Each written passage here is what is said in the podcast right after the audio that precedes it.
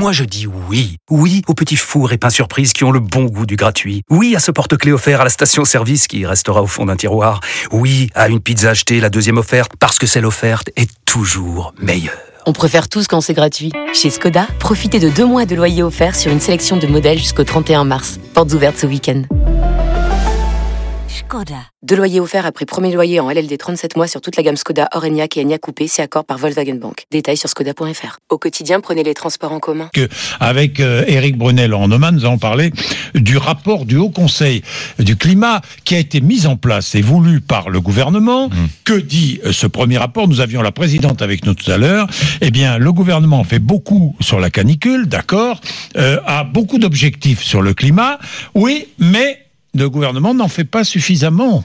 Il ne fait pas suffisamment d'efforts pour réduire les émissions carbone. D'abord, je voudrais Laurent que tous ceux, tous ceux qui, le jour de la création de ce Haut Conseil, nous ont expliqué très sérieusement que ça ne servait à rien, que Oui, c'était un comité théodule, que une fois de plus c'était une manière de euh, de repousser les décisions importantes. Bah là, ceux-là, ils devraient venir faire amende honorable ce matin en disant bah on s'est gouré parce que même si ce Conseil est éclairé par Emmanuel Macron, ce qu'il dit ce Conseil est absolument terrible pour le gouvernement. Premier point. Deuxième point, ce que je trouve intéressant, c'est le timing. Pourquoi il sort maintenant ce rapport? Bah, Parce que la, le- le- la fameuse convention citoyenne va se réunir et que c'est une façon de, de faire pression et sur cette convention et sur le gouvernement. Et puis surtout, on est en train de préparer quoi? Le budget. Et là, si le gouvernement veut, veut prouver qu'il a pris en, en compte ces, ces sujets-là, bah, dans la préparation du budget, il peut prendre des décisions. Vous vous souvenez, il y a dix jours, on en a parlé ici même. Bah, voilà une mesure qui est d'ailleurs préconisée par le Conseil qu'on peut prendre tout de suite. Fin des subventions sur les énergies fossiles. 11 milliards d'euros. Comment vous pouvez en toute cohérence dire on agit contre le climat et en même temps on donne des sous pour les énergies fossiles C'est incohérent. Dans le domaine Incohérent. du logement, de la mobilité, etc., Mais- etc., concevoir des lois à l'aune Alors ça c'est un autre sujet. à l'aune de, euh, du dégagement de Oui. gaz à effet de serre. Le, le, le problème, c'est que la France. Jean-Jacques, la France, c'est, c'est- vous savez, c'est un mikado. Vous lâchez votre mikado, et dès que vous touchez une petite réglette en bois, tout l'ensemble branle, et ça devient compliqué. Vous êtes en train de dire Hmm. de nouvelles lois qu'on, qu'on bâtirait à l'aune de la problématique environnementale. Vous avez, sur le papier, c'est formidable. Simplement, on est, le- je me souviens de, de Thierry Mandon, à l'époque, ministre de la simplification euh, administrative de, de Hollande. Euh, L'objectif, nous étions le pays des 400 000 normes. Souvenez-vous, donc il fallait précisément enlever, supprimer des normes, chose qu'a fait d'ailleurs au passage le président l'actuel président de la République. Donc c'est un, c'est terrible. Alors on a là un HCC qui est formidable, qui, qui, qui tire des conclusions très pertinentes sur euh, le manque d'allant de la France dans la problématique environnementale. Mais on a aussi la Cour des comptes qui est pleine de détermination. Quand on est très bon, nous les Français, pour juger, pour dire là on n'est pas bon, là on n'est pas bon, là on n'est pas bon. Mais on a un problème, on sait pas faire, on sait pas produire à bas coût parce que on a le, le poids de- du, du, du, du, du- du poids social, n'est-ce pas, sur nos emplois. Ah. Et de la même façon, on a du mal à produire vert parce qu'il faut changer nos process, il faut changer notre culture et ça pèse et on n'y arrive pas. Ah, C'est terrible. C'est terrible. C'est presque, je voudrais demander c'est- presque culturel. C'est triste. Il faut y Ah, arriver, bien Qu'en sûr. pensez-vous Bah, on a un problème, c'est que euh, l'administration est trop forte dans notre pays, euh, au cœur du pouvoir. C'est-à-dire qu'en fait, elle n'est pas assez présente sur le terrain des services publics, Oui. mais elle est très concentrée et très très puissante. Donc, elle défend euh, ses bastions, ses règles, ses normes qu'elle a fabriquées. Donc, vous avez une autonomisation de ça. Donc, quand vous êtes le pouvoir politique, vous essayez de supprimer des normes. Bah, moi, je me souviens, j'avais proposé 500 normes à supprimer. J'étais ministre de l'économie.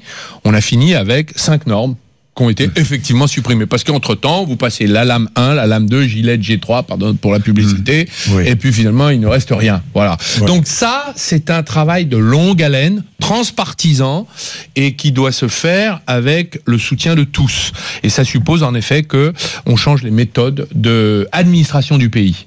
Voilà. Et ça, c'est très important. Non mais je m'étonne parce que je pensais qu'en disant ce que je viens de dire, Eric allait me porter au nu ce matin. Eric, il préconise tous les matins des, des baisses d'impôts, trop de pression fiscale. Ce que je suis en train d'essayer d'expliquer, c'est quand une entreprise, on va citer des exemples, des noms concrets, une entreprise comme Technip fait de l'exploration gazière au large du Mozambique. Eh ben, vous le croyez ou non, l'État français subventionne cette recherche. C'est-à-dire c'est totalement contraire à tous les objectifs qu'on a fixés. Et toutes ces subventions, ces exonérations de taxes, ça représente 11 milliards d'euros. Quand j'entends Monsieur Darmanin dire qu'il veut baisser les impôts de 5 milliards et qu'il ne sait pas où trouver l'argent, là il y a 11 milliards, il y a qu'à se baisser pour les ramasser.